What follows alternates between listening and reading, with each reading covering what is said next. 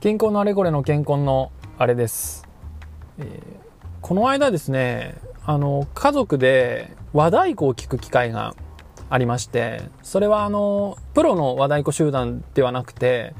あの和太鼓教室の発表会みたいな感じだと思うんですけどちょっとある施設のオープンイベントみたいなやつであのなんていうかやってたんですけどどんどこどんどこどんどこって言ってですね。あので今日言いたいことはですねアマチュアスピリットっていいなっていう話なんですけどまあアマチュアスピリットちょっとこの日本語表現がちょっと正しいかどうかわかんないんですけど何を感じたかっていうとその和太鼓の演奏はだいたい30人ぐらいかな。結構演奏者人数が多か多くて。で前列と中列と後列みたいな3列ぐらいにこう分かれ分かれてか並んででも全員で叩くんですよ。それであのー、どこどこどんどこどんどこって言ってですねあの和太鼓の演奏ってなんか半分はちょっとダンスの要素があるというかダンスっていうと違うかもしれませんけれども右手を振り下ろしてドンと叩いてる間に叩いてない左腕を高く上げるんですよね。でまた左腕をドンと下ろす時には右腕を高く上げたりしてその視覚的なパフォーマンスもあの含まれた感じのあのー、なんていうか演奏だったんですよね。ただ叩くだけじゃなくて目でも楽しめるみたいな。でそれをあのえさっき言ったかもしれないですけどそのプロではなくておそらくそのアマチュアの太鼓教室の皆さんがやっててあのみんな女性だったんですけど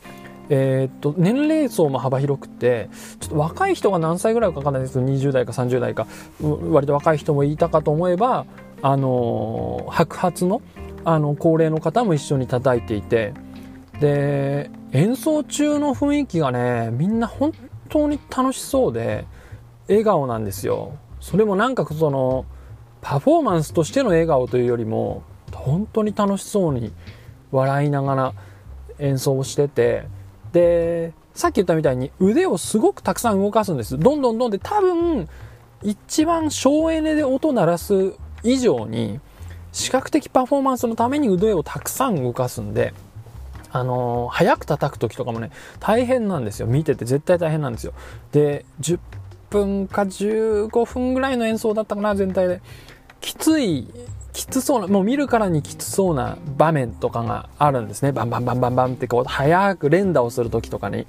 そうするとね、その、隣同士の、その、演奏者の方々が、ちらっとこう目配せをするんですよ。あ、きついとこ来たね、みたいな感じで。あ、きついね、っていうような、ニコニコっとしながら、頑張ろうね、っていうアイコンタクトをするんですよ。あとなんか、その、い、かと思えばね、こう、少し静かになった中で、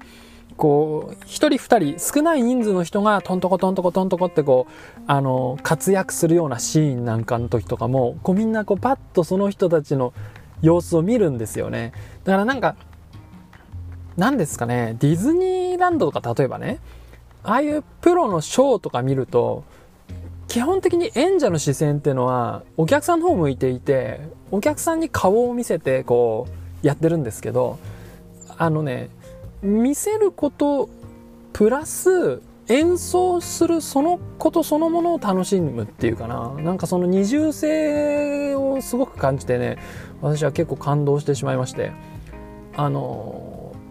私自身も実は、えー、っとアマチュアのオーケストラに所属をしててホルンっていう楽器を吹いてるんですけど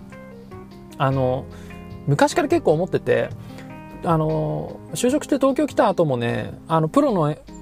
あのオーケストラの演奏も聴きに行ったんですけどたまにねあの東京の大学の演奏会聴きに行ったりとかねしたりとかアマチュアの演奏好きなんですよね。でそこにはねやっぱりそのやってることそのものに対する楽しさっていうかうん充実感っていうものをこう観客席から感じる時があってだからプロフェッショナリティっていうものはあの価値を全面的にあ全面的じゃないかもしれないけども価値を、えー、オーディエンスに届けるっていうことが価値をオーディエンスに届けるってことがそのなんかプロフェッショナリティだとまあ仮にするとすると届くか届かないかにかかわらずその行為そのものを楽しむっていうものがこうまあアマチュアスピリットと例えば呼んだらそのねアマチュア性っていうものはなんか魅力的だなってことを思ったって感じですね。それで、まあ、前もちょっと触れたんですけど、え、ー、と、健康レイディオに以前出てらっしゃった日本海コンサルの片岸さんの、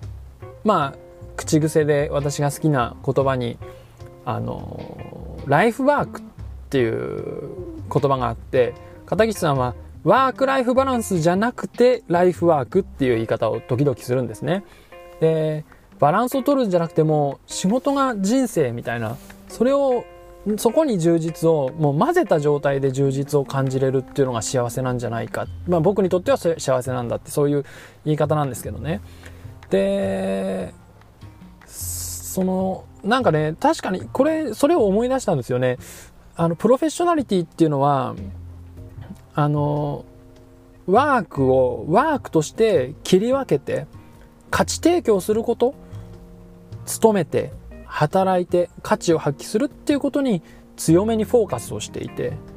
で、自分の人生とか自分の日常生活とか自分の充実っていうそのライフっていうものと仕事、要はアマチュア性とプロフェッショナル性を切り分ける概念がえー、ワークライフバランスだとするとこれはちょっと私の乱暴な解釈だって分かってるんですけど、ちょっとあえて差異をつけて説明するためにそう言ってます。ワークライフバランスが仕事とライフを分ける。要はプロの瞬間とアーマの瞬間を分けるみたいな意味にちょっと無理やり捉えたとすると、金木さんが言ってるワークライフっていうのは、その仕事の中にプロ性とアマ性をこう内包するみたいな。だから、あの、価値は当然発揮する。プロとして発揮する。今、私は健康の話をしてるんですけどね、途中から。健康の仕事、私が健康の技術者として、プロとして価値を発揮する。ただその中に、例えば私だったらちょっと図面をこう工夫して書いてる瞬間だとか、あるいは計算をして一番最適な形を計算によって決めてる瞬間とか、あの、あるいは私は機械の担当者なんで、